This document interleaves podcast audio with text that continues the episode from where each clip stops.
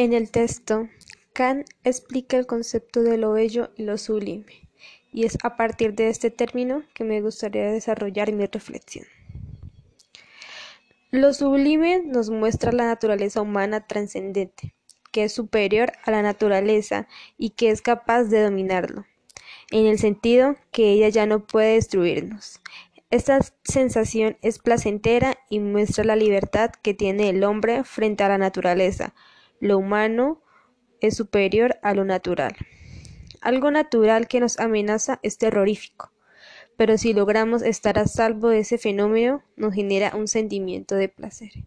Esta pandemia mundial del COVID-19 nos genera pánico, porque podríamos morir o algunos de nuestros seres queridos. Y quizás hasta que no encontremos la cura no sentiremos ese placer que genera lo sublime ante la amenaza natural controlada. Ante las medidas que se han tomado para evitar la propagación del virus, debe aparecer el hombre libre, capaz de sobrevivir de buena manera ante las hostilidades de la naturaleza. Debe aparecer el hombre inteligente, solidario, alegre, responsable. Esta situación de aislamiento preventivo también ha mostrado lo que en realidad debería importar a un hombre libre y cómo quizá muchas de las vidas que estamos llevando eran superfluas, absurdas y vacías. También nos ha mostrado formas nuevas de comunicación, de sensibilidad, de relación, dejando ver que todo progreso económico, tecnológico o social debería tener como enfoque principal la posibilidad de ser más humanos en una comprensión del otro como persona.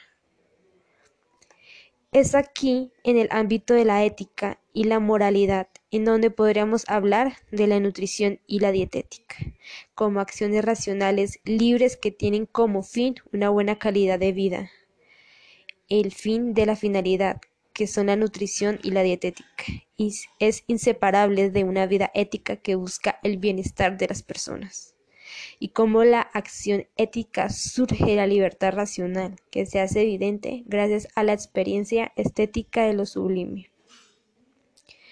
Así, la realidad, el hombre, se define en tres palabras, racional, estética y ética. Gracias.